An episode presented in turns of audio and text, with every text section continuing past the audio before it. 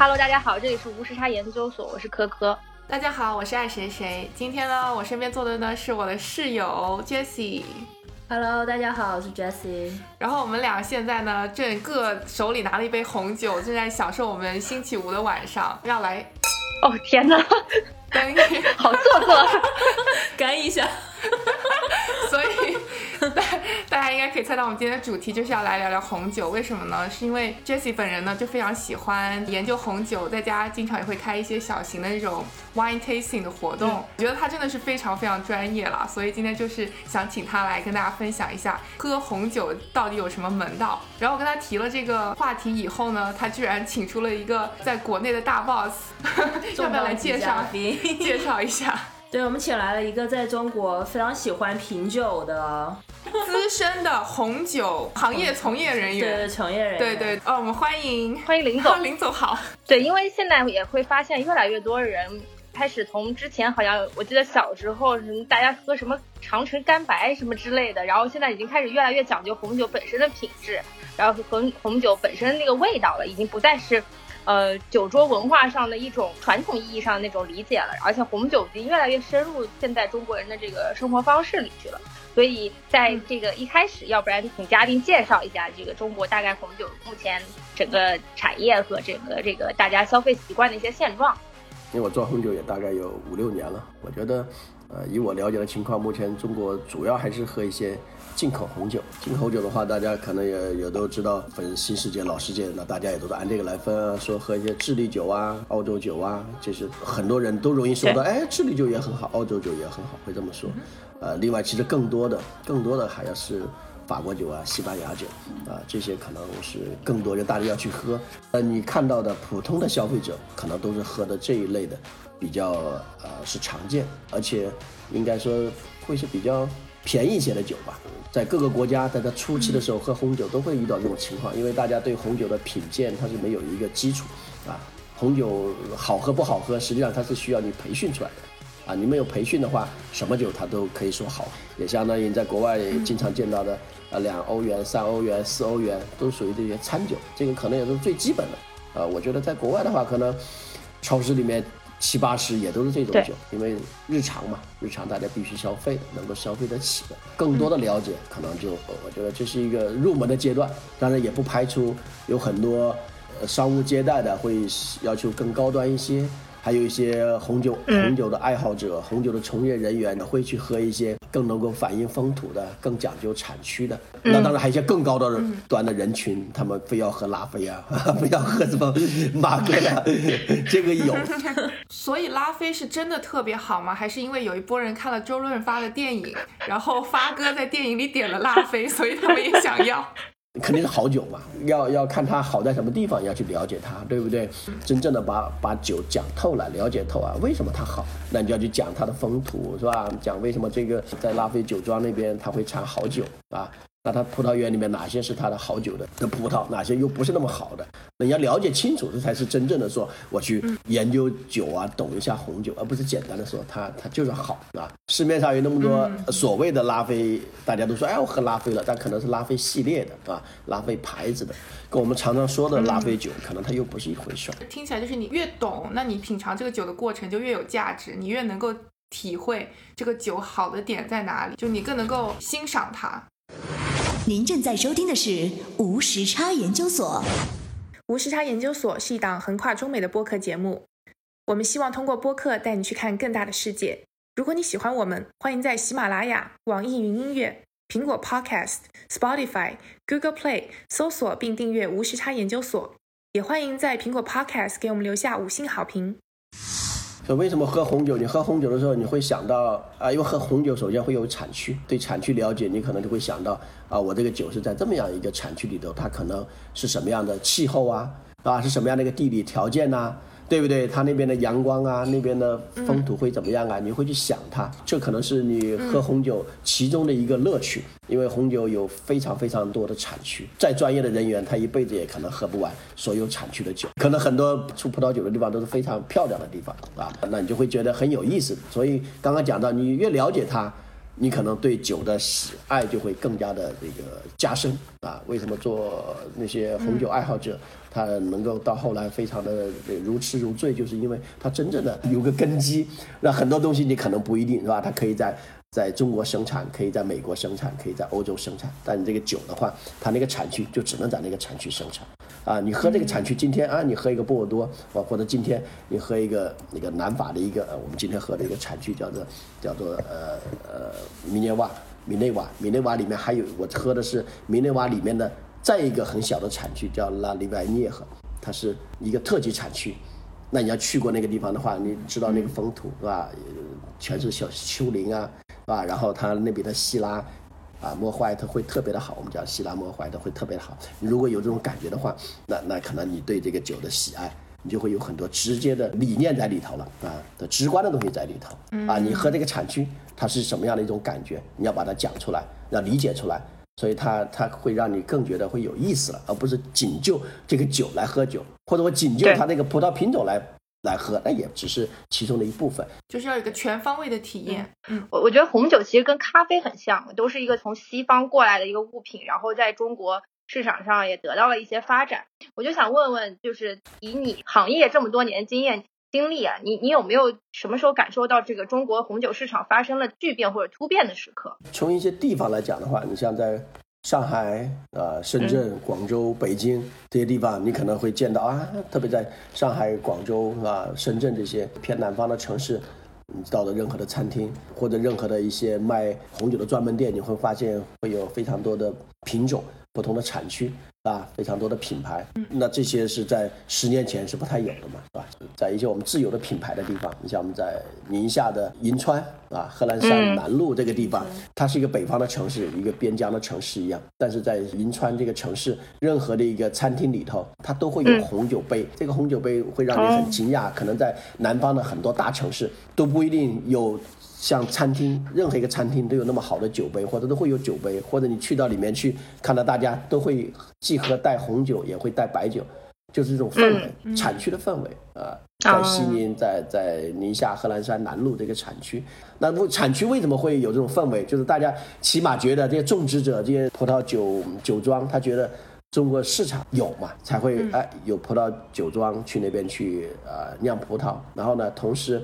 还有各种行业协会，是吧？然后在同时，他产这些酒，在当地就慢慢慢慢有一些知名度，大家都会被红酒的氛围感染，令到餐厅里面也会准备好这个红葡萄酒杯，这都是某一个方面。那我就说，他他其实是大家的认知啊，慢慢觉得啊红酒好啊，他就会有这种氛围。所以大家在餐厅上喝的是，就是说只是喝红酒，还是会有比如说白酒啊，或者是。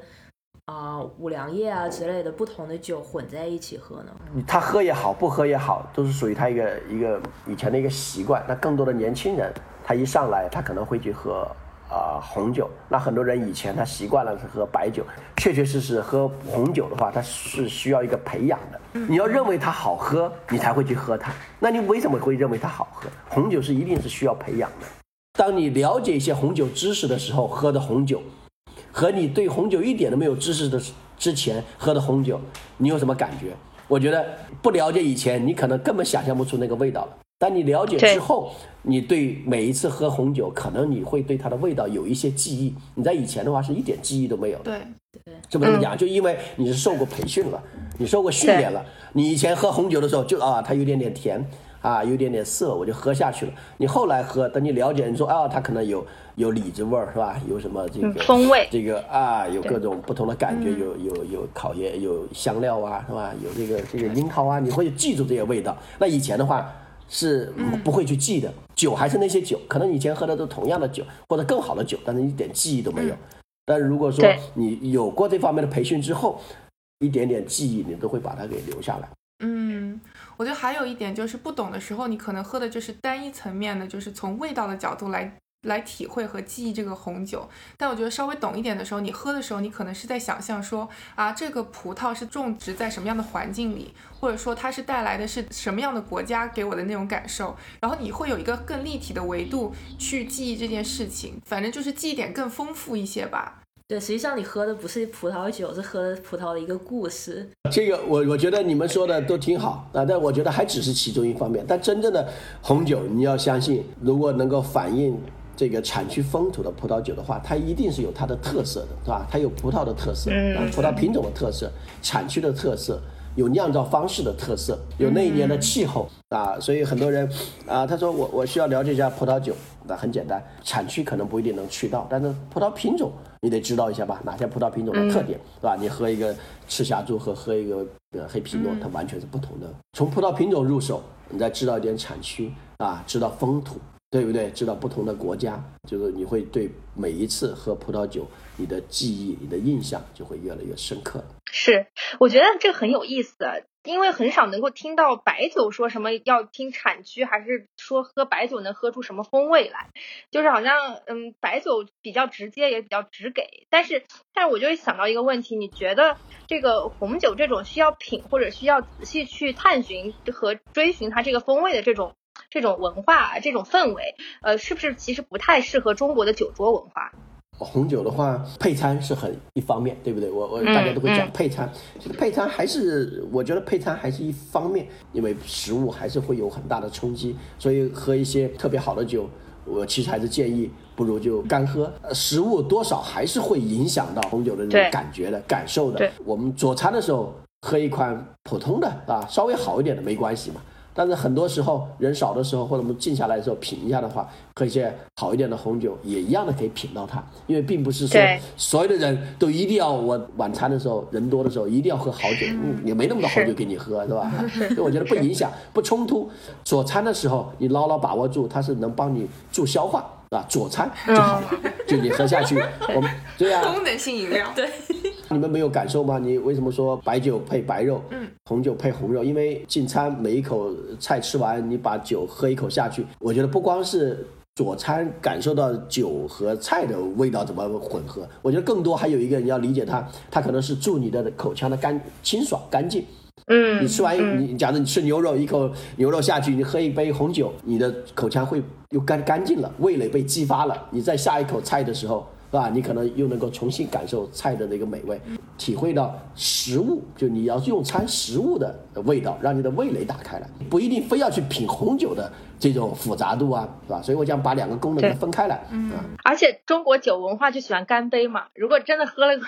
很好的酒，感觉很心疼，就一杯一杯的端着干。其实先想到一个小故事，就是说为什么会有干杯？干杯这件事情实际上是起源于当时古希腊，在古希腊的时候，就是很多的水啊或者液体就可能会有毒，然后为了就是说嘉宾，为了就是说给客人体现一种比较热情的那种感觉，为了让客人不要试。就是说，跟他们讲说这个酒没有毒，就为了干杯。一干杯的时候，你的液体就会溢出来，然后两杯两杯中间的液液体可能就会交换。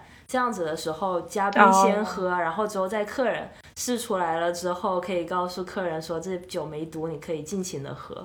这实际上也是从当时一种试毒的小故事里面出来的。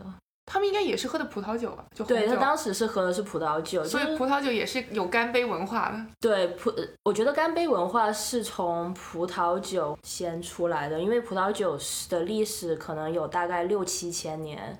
然后一开始也是，就是说当时在古希腊，一个庄园主啊，或者是国王，当时种了很多葡萄，然后葡萄坏了之后，然后有一些就先给奴隶先。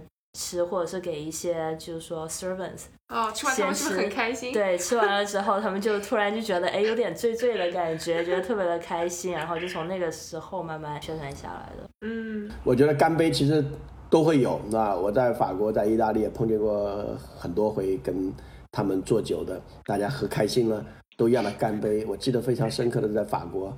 那一次有一次，我可以跟你们说一说吗？让你们了解一下法国人干杯是怎么干杯的。我有一次就去到，去到我现在喝的这个酒是这个叫做南法的话是非常大的一个产区啊。南法你们在美国或者在全世界喝到的很多餐酒都是南法的，法国南部的啊。法国南部的话，因为它以前是一些便宜的酒嘛，因为它的量产非常大，它慢慢慢慢的它开始学这个波尔多做分级，它最早有四个。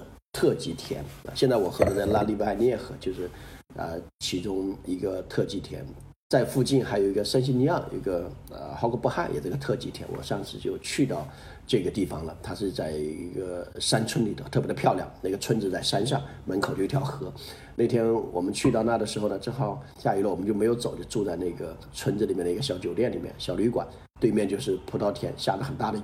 结果那一天呢，是我去的那个酒庄呢，是当地最大的一个合作社。那去了那个酒庄了，他的很多经销商就是酒嘛，他也会经销商来嘛。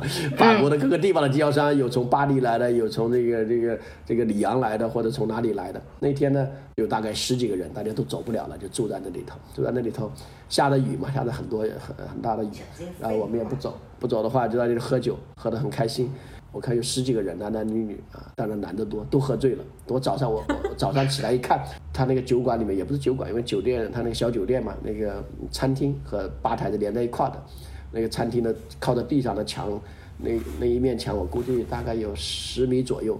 放的全是酒瓶子，那个酒瓶，他们那个酒因为是酒庄拿来的酒嘛，还不是说七百五十毫升的，都是几毫升几毫升那个酒，放的满满的，不光有葡萄酒，还有干邑，对对对对，哎那天都喝多了，让大家喝高高兴了，不存在说啊啊就不干杯了，但是也干杯，全世界各地都会有这样，在意大利也会啊，当然呃喝太多不好，就是说它是一种表示一种心情嘛，一种气氛。是，但是经常网上被耻笑的是那个火锅配红酒。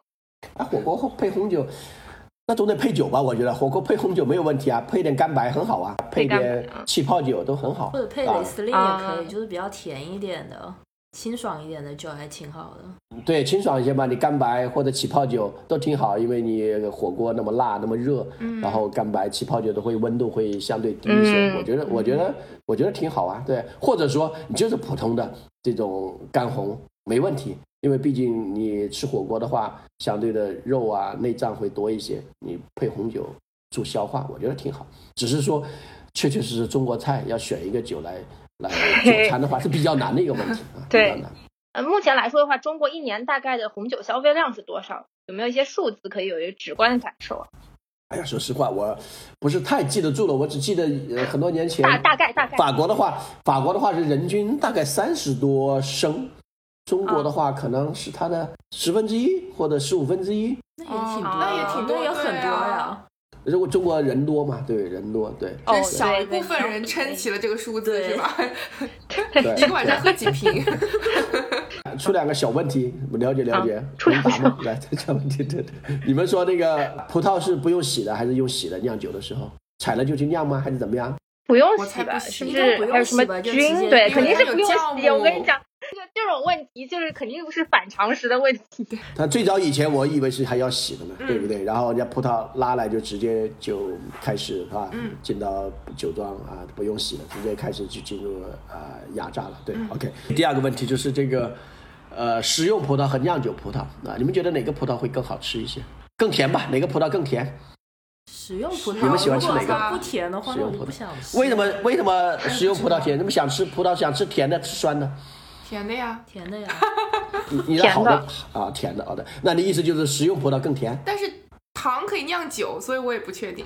汁多肉少和汁少肉多，哪一个是食用葡萄，哪个是酿酒葡萄？酿酒葡萄应该肉要少吧？这样子的话，你的皮才能产生单宁。选吧，打一个吧，汁多的甜还是汁少的甜？汁少的甜。因为浓缩了，才是精华。OK OK OK，你们讲两个问题是一样，是合在一块的，相当于的。酿酒葡萄，我们说熟的时候，酿酒葡萄肯定更甜，是吧？因为它酿酒肯定葡萄糖会更多，不多的话怎么酿酒呢？第二个，酿酒葡萄一定是更甜，然后它的汁更多，肉更少。嗯哦。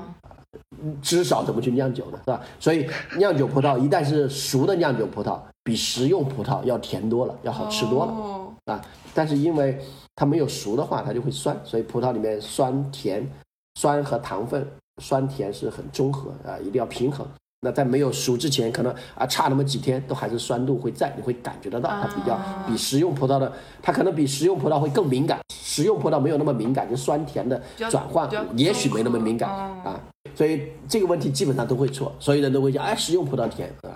他们拿那个食用葡萄来酿酒，是酿不到正常的葡萄酒的酒精度的，它要加糖分进去，就是糖分不够。所以这是一个嗯挺有意思的话题。有有没有葡萄它既是酿酒葡萄也是食用葡萄呢？对，对，也有人问过这个问题，他酿酒为什么要拿去卖给别人吃呢？卖不了多少钱呢？酿酒的话，好的酿酒葡萄贵对吧酿出很好的酒啊，我是这么价理解。多少酿酒葡萄才能就是酿成一瓶红酒？一般的情况下是一公顷大概有酿七八千瓶酒，那大概就是还要看你的密度，所以所以说有的我觉得是这样，如果不是那么密的，就是一株一串一一个葡萄树上不是那么多串的，它可能就是酿一颗酿一瓶啤一瓶酒，嗯如果它串数比较多的，就会可以酿两瓶酒，甚至三瓶酒。嗯相对来说，这个附加值还是很高的，是不是？那红酒贵到底是贵在葡萄本身，还是贵在它这个中间的这个过程？其实它的过程非常的复杂，就是说你的葡萄当你采下来了之后，你还要去酿它，然后有些葡萄就有些葡萄它皮比较厚，然后它就相对来说呃比较经得起打就是打击啊，或者是就不会那么容易发霉。就比如说 Cabernet Sauvignon 在全世界各个地方第一个产的基本上都是 Cabernet Sauvignon 这种葡萄品种，比如说在中国的银川产产区，第一款酒产的也是 Cabernet Sauvignon，因为它皮很厚，然后汁可能比较嗯葡萄比较小，皮厚的话呢，它就保护了那个葡萄内部的果实，所以的话它比较容易的去发酵，或比较容易的去酿。然后另一种葡萄，比如说皮恩黑黑皮诺 Pinot Noir，它的皮很薄，然后一不小心它特别的娇贵娇气，如果你没有把它就是保护的很好，或者照顾的很好，真正能就是说变成酒的，从葡萄变成酒的过程，可能就只有大概百分之二十、百分之三十。就为什么它那么的贵？哦就是说你采下来了之后，还需要很多的精心的呵护。对呵护，然后然后加工，才能最后变成了酒。而且最最有意思的是，就是说把这个葡萄放在酒瓶里面，在酿造的过程中，你还要就是说隔一个星期或隔两个星期把酒给从橡木桶里面抽出来，清洗一下橡木桶，再把酒给放回去。所以就有很多的中间有很多的过程。嗯我我觉得最主要的还是风土，还是产区啊。为什么葡萄酒讲产区？同样的都是一公顷的地，然后呢，在不同的地方，它就会不同的价值。你刚刚讲葡萄酒啊，它的是在葡萄上面吗？应该是在它的土地上面。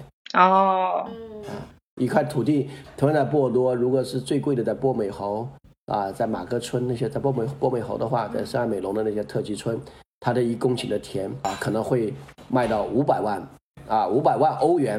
那你在波尔多普通的这个产区，一公顷可能只要十几万欧元，你想想是多少？嗯，所以还分摊了那个不动产的价值。对，那肯定嘛？能不能具体讲一下为什么那为什么有的产区比较贵，有的产区比较就是相对来说比较便宜呢？是因为它的气候的原因，它的地形、它的土壤的特色呢，还是日照呀、阳光啊之类的？首先，我想有几个方面吧。那大体呃，土壤啊是什么样的土壤适合酿好的种好好的葡萄？气候，微气候就是天生的啊，上天赋予的，嗯改变不了的啊。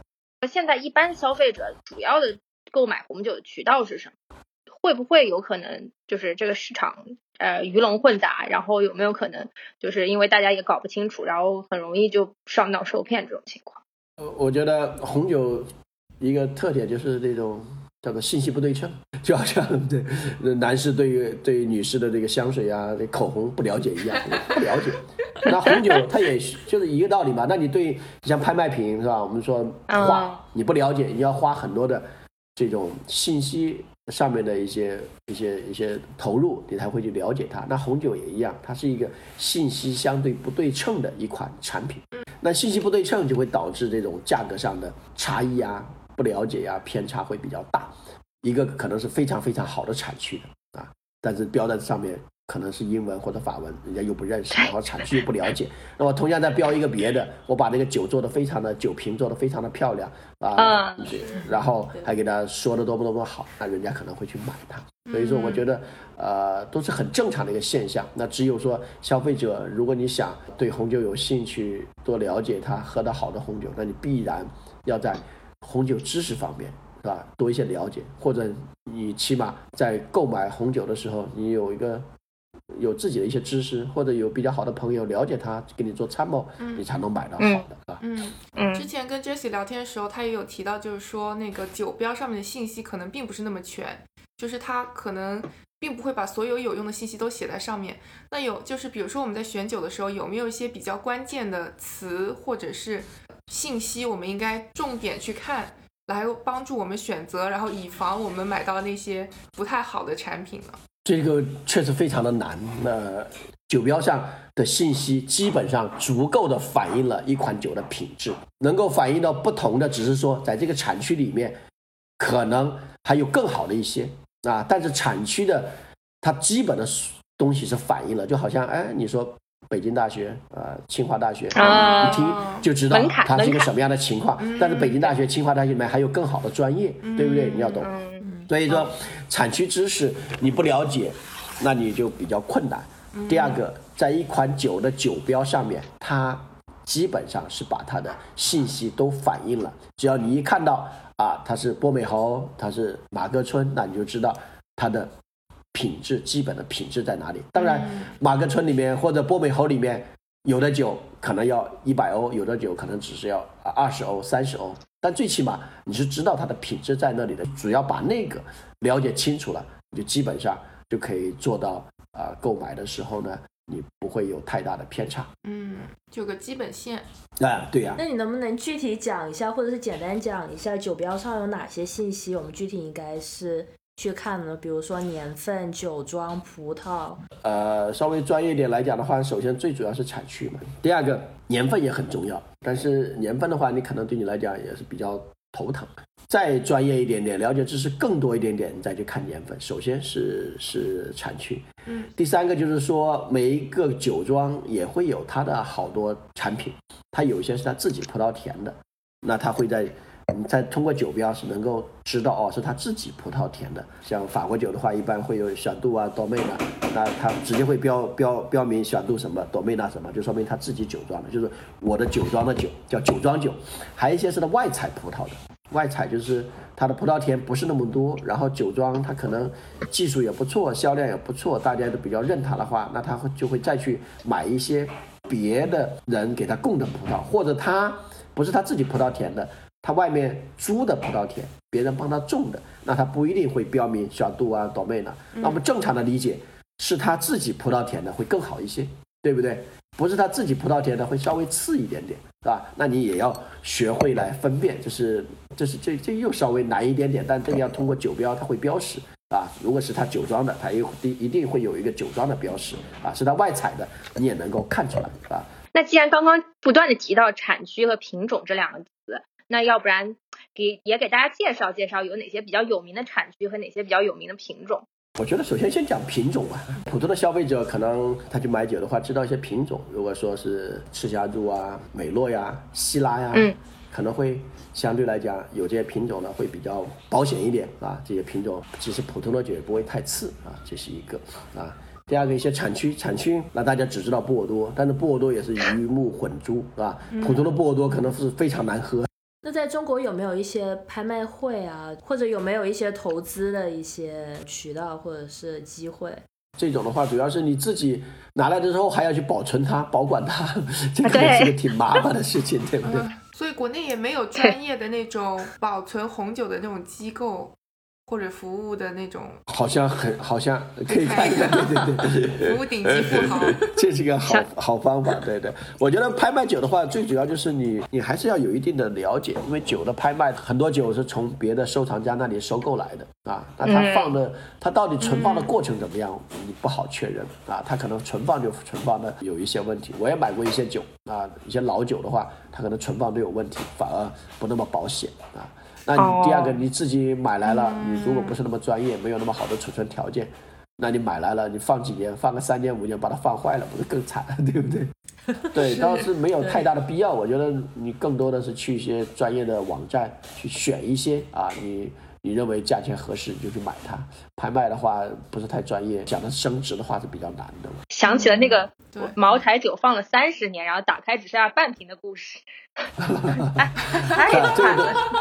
不过我想起来，我有一次就差点去了一个红酒的拍卖会。我当时是在那个佳士得看展，边上有一个人就跟我聊天，然后聊就聊的也挺就是挺开心的吧。然后他就说他等一会儿要去参加一个红酒拍卖，就是在边上那个 La b e r n a d i 就是那个米三的餐厅。然后我就没有去，但是我就说因为我是有事嘛。然后他后来就有给我发，他们就是拍卖会现场其实真的是一个。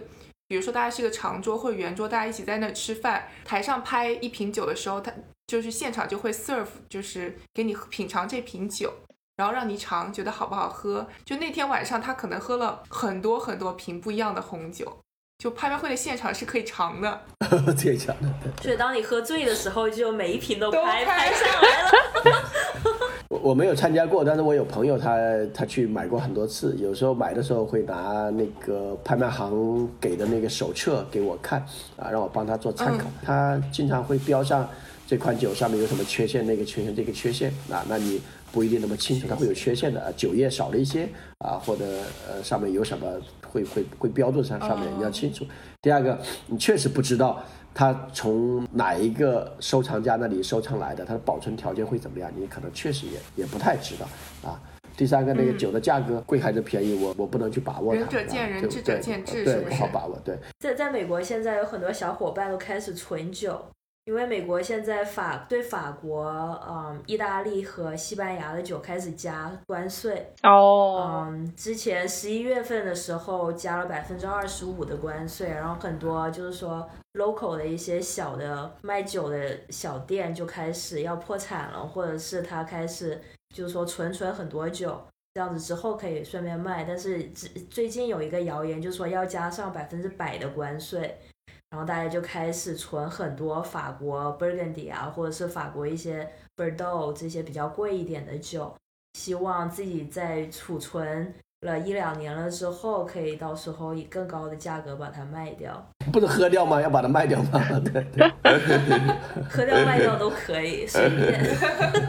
对，然后还有一个人是，就是说把 Burgundy 它的价格，就是说嗯去年、过去十年的价格，把它就是说画出了一个曲线，对，发现它跑过了美国的指数。跑 跑过大盘 S M P 的指数，就觉得这还是一个很好的投资机会。哦，但是也需要，就是说你会保存它了，对不要五年、十年之后酒就坏了。对你如果考虑到你的保存的成本的话，可能你最后的投资回报也不是很高。对，我觉得，如果你没有特别的这个呃储存的条件啊，呃，也不是特别多的酒的话，你也不用去拍卖了。如果只是很少的酒，你放在那，你肯定就把它喝掉了，你不会再想着把它去卖掉了，对不对？你们平时买酒是有没有一些什么样的一个考虑呢？啊，或者参照标准的去买酒呢？价格。价格对价格，对，就其实跟大多数人，不管是在中国或者在美国的消费者是一样的，一开始也是纯粹就是嗯。一个社交的一个手段。就是如果你的朋友或者是你老板喜欢喝酒喝红酒的话，你也要就是尝试着 对。一种装逼的一种心态，就是说跟他们一起喝套套近乎之类的。我嗯，当时第一年工作的时候，我的大老板特别喜欢喝酒，他的那个办公室里面有个很大的酒柜，里面有法国啊、意大利的酒，每个星期五就叫大家一起喝。一开始过去的时候也知道哦，这是一个红酒，然后说感觉怎么样，喝的怎么样？我说好喝，好喝是什么概念？是酸的、甜的，还是辣的？我当时在想说红酒嘛，有什么酸的、嗯甜的、辣的，就是一个甜味。然后后来就受到了老板大老板的歧视，就说星期五你要学会了红酒，你才能过来喝。然后那个时候就觉得哦，喝红酒也就只是一个为了跟大家套套近乎的一种事情。嗯，然后之后更了解了这个红酒了之后，就发现其实红酒有有一个专业术语吧，专业术语叫一个叫酒体，就是说有时候你这酒它是有一种质感，就在你的舌头上，有时候有种轻重。就比如说，如果以一个牛奶作为比喻的话，就是说有脱脂牛奶到全脂牛奶的这种区别。脱脂牛奶就可以想象是一种比较轻体的一种酒，它比较轻盈，就是很容易的喝下去。这这种就比如说白葡萄酒啊，或者是比较就是说某一种葡萄，比如说 Merlot 呀、或者是在一些嗯低温度产区的葡萄酒的产出来的酒，就比较轻体一点的酒，比较容易喝下去的酒，或者是重体就是比较饱满一点的酒。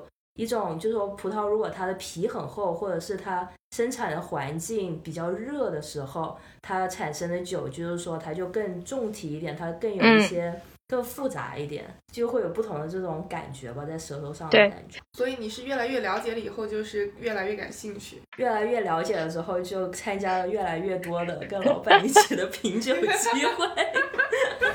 喝了哪些好酒吗？职场必备。对，这是职场必备，就相当于一定要会打高尔夫、傍身技能、棒球赛是一样。这三样我都不行。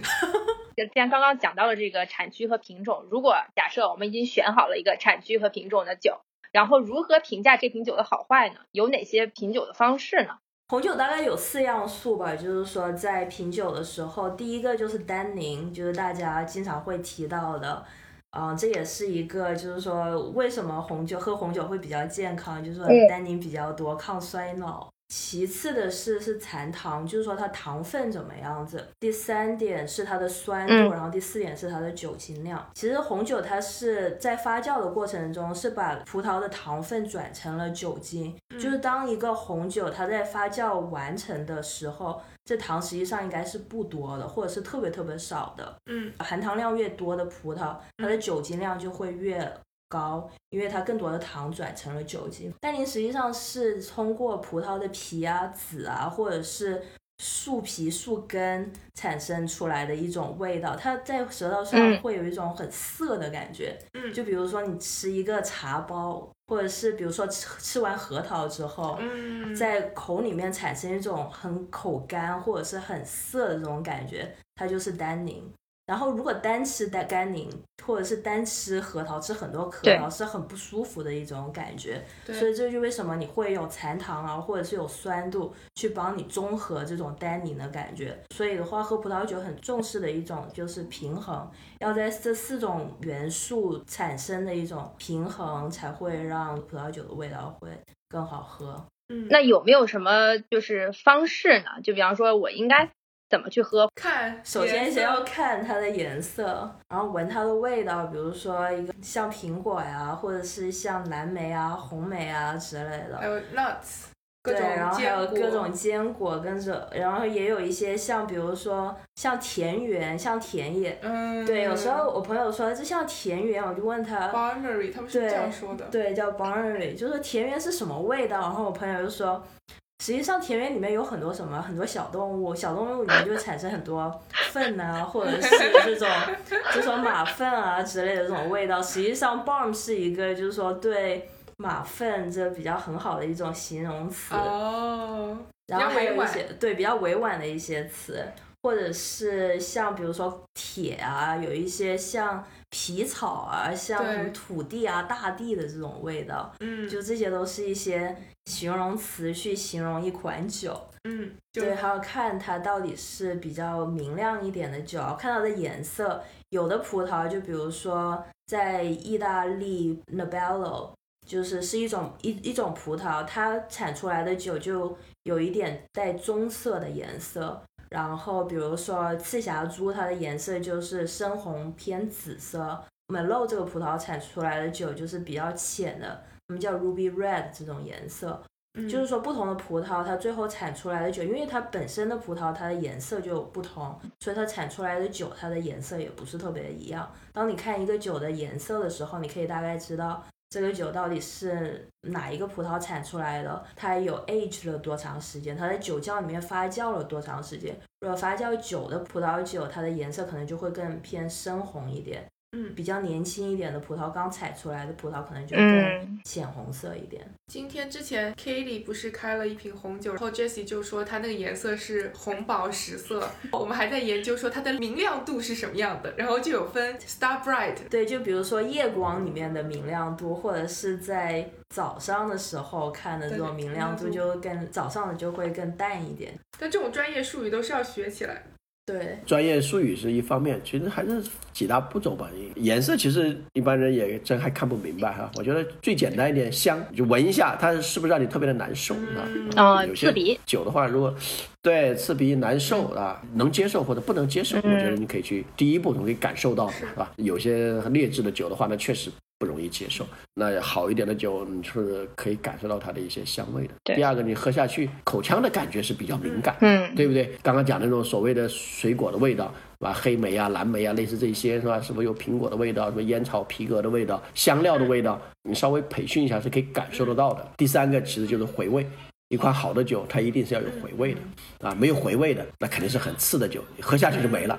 这三样如果能把握到的话，就能够基本去评判哦，我今天喝了一款酒，哎，挺不错，挺有意思嗯啊。可能我不一定把握的准确，但这三点起码让你对这个酒有一个基本的一个评判。嗯颜色的话，可能你说是砖红或者这个宝石红好还是坏，大家分不清楚，大家只能知道哦，它可能或者浅色的颜色，只能知道可能是不同的葡萄品种这个新酒老酒的区别，但是好和坏你分不出来的。醒酒这个步骤是不是必不可少的？还是其实有些酒是不需要醒？百分之八十的酒我觉得都不需要醒的，百分之九十的酒都不需要醒。对，百分之十是哪些呢？也不知道哪里来的，大家每次都要醒酒啊，好的酒回味很强的酒，这种酒是需要醒的啊普通的酒下去就没了，还醒啥？对你喝下去味道都没有了，你再醒的话，它味道不就没了吗？是吧？所以我们就我我就是说，多数的酒啊，我们外面喝到的酒都是不需要醒的啊，醒的话，它的香味啊可能都散掉了。但哦醒的酒一般是比如说老酒呀，或者是单宁比较高的，或者是某种葡萄是比较需要醒酒的吧？对。醒酒的话，当然可以试一下。如果你不确定它是否需要醒的话，那你先先喝一小口呗。不是，你喝一小口，让你的口腔非常的涩，是吧？你肯定觉得哦，它是需要醒一醒。一喝下去就比较甜美了，你肯定是不需要醒。呃，当然你更专业一点的话，你会知道这个它的年份是吧、产区啊、酒的品质。呃应该来讲，越好的酒可能越需要醒，它必须接触氧气，好的酒才会更加的把它的这种层次、把它的复杂度给它展开来啊。对，如果普通的酒是不需要这些的，没有层次，没有复杂度，你再醒它也展开不了，对吧？一定是 好的酒，有复杂度的酒，它才需要醒 啊。即使是好一点的酒，你先喝，如果你认为这个酒还挺不错，你就边喝边醒，边感受它，啊啊感受它的变化。我们去很多酒庄的话，喝酒，他们打开了就喝，就让你品，你一喝这个酒就知道啊，它可能会怎么发展，他在锻炼你的。当然，你如果找他的最佳的状态。他可能是在醒到什么时候，他能够达到他一个最佳的状态。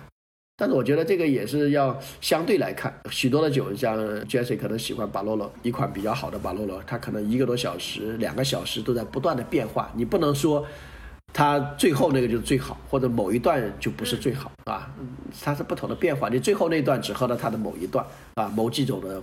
感觉某几种的香味儿，可能前面的香味儿，如果你一直要醒到那个时候，你就闻不到了，那，你就没有感受到了。嗯，我我想到有一点，就是因为我平时喝白葡萄酒比较多，然后都会先去稍微冷藏一下，刚拿出来冰冻的时候就喝，真的好喝。然后我放一个小时再喝，就会变得非常难喝。所以其实是因为这个酒本身不行呢，还是说白葡萄酒就是对这个温度的要求很高？就还是比较高的这样子。呃，像你说这个情况，肯定是酒不一定有那么适合放那么长时间。啊、说的很委婉，放坏了。呃，白葡萄酒的话，如果好的白葡萄酒，你放一个小时的话，当然不可能温度马上就上升的很高嘛，嗯、它的花香也会慢慢展开的，是吧？嗯、你说雷司令啊，好的雷司令。你肯定刚开始是喝不到它的蜂蜜的味道的，它一定是慢慢慢慢展开之后，你才能喝到它的蜂蜜的味道。对，所以说还是要归类于什么样的酒，它适不适合让它还在那里保持一个好的状态。它没有那么长时间，只是适合你慢慢的饮下去啊，在半个小时啊，一个小时就喝完它，那你为什么非要？是吧？一个半两个小时，这个 所以看什么样的酒，对吧。其实刚刚讲了很多硬核的知识，呃，我知道 Jessie 平时也会在家里举办一些就是 wine tasting 这种活动，是什么样的契机让你想要说在家里举办这种 wine tasting 的活动？还有是你一般是如何准备这个 wine tasting 的？对，主要也是想就是说对红酒有更多的了解吧，因为红酒不同的葡萄酿出来的酒，或者是不同年份同样的葡萄酿出来的酒。或者是同样的葡萄在不同地方酿出来的酒，其实它的味道都是特别的不一样的。所以为了更好的去了解红酒的知识，不是只是从书本上或者是从网络上下载这种知识，我们就想就是说通过 wine tasting 或者是品酒大会，每通过每一个朋友带一瓶比如说同样的葡萄不同产哦区的酒过来，我们就可以大家一起品尝一下。然后比如说带一款法国产的赤霞珠，在 Bordeaux 的赤霞珠，然后带一款智利的赤霞珠，带一款比如说 Napa Valley 的 Sonoma 的赤霞珠，把就是说赤霞珠在不同国家的酒都带过来，然后逐瓶逐瓶的去尝。或者是品，就可以大概知道哦，因为法国相对啊、呃加利福尼亚相对 Napa 的气候比较凉快一点，所以它赤霞珠给你的味道可能就没有的那么甜，它残糖量就会比较低，所以它就没有那么甜，就是单宁会比较高一点，或者是酸度会相对比较高一点的这种味道给你的感觉。然后之后加利福尼亚或者 Napa Valley 的赤霞珠的感觉，可能就它的糖度会相对来说会高一点，酒精量也会稍微高一点。同样的葡萄在不同的产地，因为它的风土啊、它的地区的差异，会使得它的味道不是特别的一样。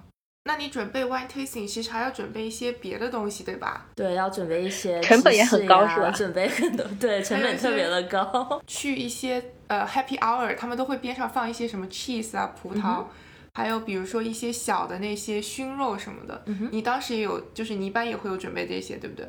对，然后有一种说法就是 what grows together goes together，、哦就是说是在同一个地方成长的，就比如说意大利的葡萄酒就应该跟 pasta 一起吃，或者是意大利的葡萄酒就要跟某一种在意大利的芝士一起吃，或者是如果你吃一场西班牙的葡萄酒 Rioja 的酒，你就要吃西班牙的熏肉，不要吃意大利的熏肉，大家就会觉得它在一起的生长环境很像，所以的话更容易配在一起吧。比如说你单宁比较高的酒，或者是酸度比较高的酒，你想配一些硬的芝士，就古像古代啊，或者是比较成年一点的芝士，然后一些白葡萄酒，你可能想配一些口味不是特别重的，然后比较软的 soft cheese。嗯，就有点像我们中国吃蔬菜瓜果会讲时令这种感觉，就是可能你要配着你的这个自然生长的环境，或者是它的季节来一起享用这个食物，它们之间可能会更 balance 一点。对，因为我们还是初学者，所以的话，我们在品酒的时候，我们会就每一款酒都喝完了之后，然后到最后我们可以做一个 blind tasting。高级的人他们就会直接拿一瓶酒直接就做盲品，但是对于我们来说，我们对就是说葡萄啊，或者是对年份还不是特别的了解，所以我们会先去了解一遍，但是喝完了之后可能也喝醉了，所以在喝醉的情况下，盲品出来的效果都不是特别特别的好。哦，我想到今天本来还有另外一位朋友要来，因为他之前有参加过我们家办的那个 wine tasting，然后他拒绝我的理由就是他每次盲品基本都答不对，所以他不好意思来。普通人喝酒其实还是停留在一个自娱自乐的层面上吧。其实没关系的。就开心就好。对，我觉得你不一定非要去猜它的品种，你可以去大家分享一下，我喝这款酒我能够闻到什么味道，嗯是吧？它是怎么变化？我觉得这个可能更加的轻松一些。然后我最近有留意到欧洲、美国有一个比较流行的趋势吧，就是讲那个天然葡萄酒 （natural wine）。然后其实这不是一个新的概念，但在最近就很火，可能大家都比较注重食物的有机这一方面吧。所以什么是那个 natural wine 呢？它其实是个法语词，然后 natural 其实在法语里面它的意思就是说你是无添加的，也尽量保证没有东西流失，包括葡萄的种植到最后酿成葡萄酒的一系列过程，它都有一些要求。首先，它必须要是有机的葡萄，就是说你没有什么杀虫剂啊、农药啊各种东西。然后第二点呢，你必须要人工采摘，就你不能用机器。第三呢是你要天然酵母，就像刚刚提到，就是说一般情况下你的葡萄摘了以后就是不洗，那它其实表面它是有天然酵母的。然后很多的酒厂他们会加亚硝酸盐，把那些天然的酵母都全部杀死。然后再添加嗯他们在实验室里培养的人工酵母，因为这样的话，他们可能更好的控制出来红酒的那个口味。对，这样的话可能更标准化一些。如果你用天然酵母的话，首先你的发酵过程就非常长，因为你不一定能够确定你有多少酵母菌存在，所以它需要一个很长的培养过程，品控也会更难一些吧。嗯最后一点是无添加剂。啊，我在读那个文章的时候，他写到，其实在美国，它有批准了六十多样添加剂，而且你不需要注明你加了这个东西，包括糖啊、酸呐、还有蛋清，这些都是可以加在红酒里面的。像我以前是完全不知道这件事情的。那现在这个天然葡萄酒就是说，你绝对是不可以加这些东西的。唯一的一点是说，你可以在装瓶前加一点点亚硝酸盐，因为它是有防腐的功效，但它还是不能，它的量是有绝对的控制。这个概念呢，可能跟我们现在年轻人消费习惯比较贴切吧。林总，你比较知道，就是大家有没有开始追求这个概念？这个这个话题还挺有意思。问一下你们，那个葡萄什么时候采摘？熟的时候采摘。什么样的时候采摘是最好？因为采摘不是说你今天采摘我就今天定下来的，你还得找人呢，你还找设备呀，是不是？你提前很多天就要选下来什么时候采摘。就是每个葡萄都不太一样，然后一般是在开花之后七天八天或者是一个星期两个星期的时候采摘。为什么要定什么时候采摘？他会想什么一些标准？葡萄熟熟到什么程度？是不是要这么考虑？嗯嗯，酸甜平衡。刚刚讲的问题跟这个都是很直接相关。采摘的时候它讲究时候，在采摘之前，酒庄的酿酒师。他会去写个清单啊，交给这个工人吧。这一排那一排那一排那一排采多少葡萄多少葡萄，采来之后他要吃。每天当然首先现在有设备可以去测它的酸酸度啊、碱的那个甜度那些很多指标。第二个酿酒师他自己也去吃，把握它啊。他在这一块田很大，不同的地块啊，不同的高度、不同的朝向。它那个葡萄都不一样的，但你又不能说我今天只采某一块，明天只采某一块，那很难的。你邀请工人来了，这几天就把活干完了，你不能说我今天去就去了。首先这个实际的操作过程，所以他一定会下个单子给这些工人，你今天给我采哪里采哪里，采了他要去试吃。好几天吃完了，定下哪一天要采摘。好，采摘讲什么？一定讲酸和甜。太酸了不行，糖分不够，是吧？它的饱满度达不到，对不对？太甜了，过甜了，酸度没有了，酒的活跃度就没了，酒就死酒了，是吧？比较死了，没有那种活跃性啊，没有活力。所以它就酸碱的平衡，这是一个选时间。第二个，不是你想选时间就选时间的。因为葡萄熟了，会有谁去吃啊？鸟、虫子会去吃。嗯鸟啊，虫子，我们讲虫子吧，对，会有病虫害的。这漫长的过程，可能到最后十天、十五天是很关键的时候啊。那我要采摘，我觉得还没到时间。哎呀，再晚一点采摘更好，让它更成熟一些。因为成熟之后更成熟，它的分类物质就会更多，糖分也会更多。可能就是成熟达到一定程度的时候，酿酒是最好的。我想达到那个程度，但虫来了怎么办？嗯，把你都吃掉了，把葡萄怎么办呢？那刚才讲到了，用这个杀虫剂，很多叫杀虫剂，嗯，对不对？杀虫剂别人用了，你用了杀虫剂啊，不好啊，嗯。但我不用杀虫剂，我的葡萄就达不到那么成熟啊。嗯，对，今天非常感谢这个林峰林总，还有我们的 Jessie，然后一起做客无时差研究所，然后给我们讲了这么多跟红酒有关的，不管是专业知识还是一些故事，然后也从这个从业人员的角度和普通人的角度给大家讲了很多这个呃这个红酒相关的一些知识啊。我觉得就是其实我们没有办法用一期节目去涵盖所有的跟红酒有关的内容，因为我相信红酒这个领域的。知识肯定是非常丰富的。其实这期节目也是一个非常好的一个指导性作用吧。我觉得听完这期节目之后的朋友，在喝酒之前，肯定也会看一看瓶身上的那些呃酒标啊，看看我们提到的这些要素。然后这个也是我们做这期节目的目的，希望能够帮助大家更懂得去喝酒，然后也给大家起到一个启蒙的作用。这个就是这期节目的目的就达到了。那。这期节目要不然就到这里啦，谢谢两位嘉宾的参与，非常感谢，谢谢，谢谢嘉宾，大家拜拜，拜拜。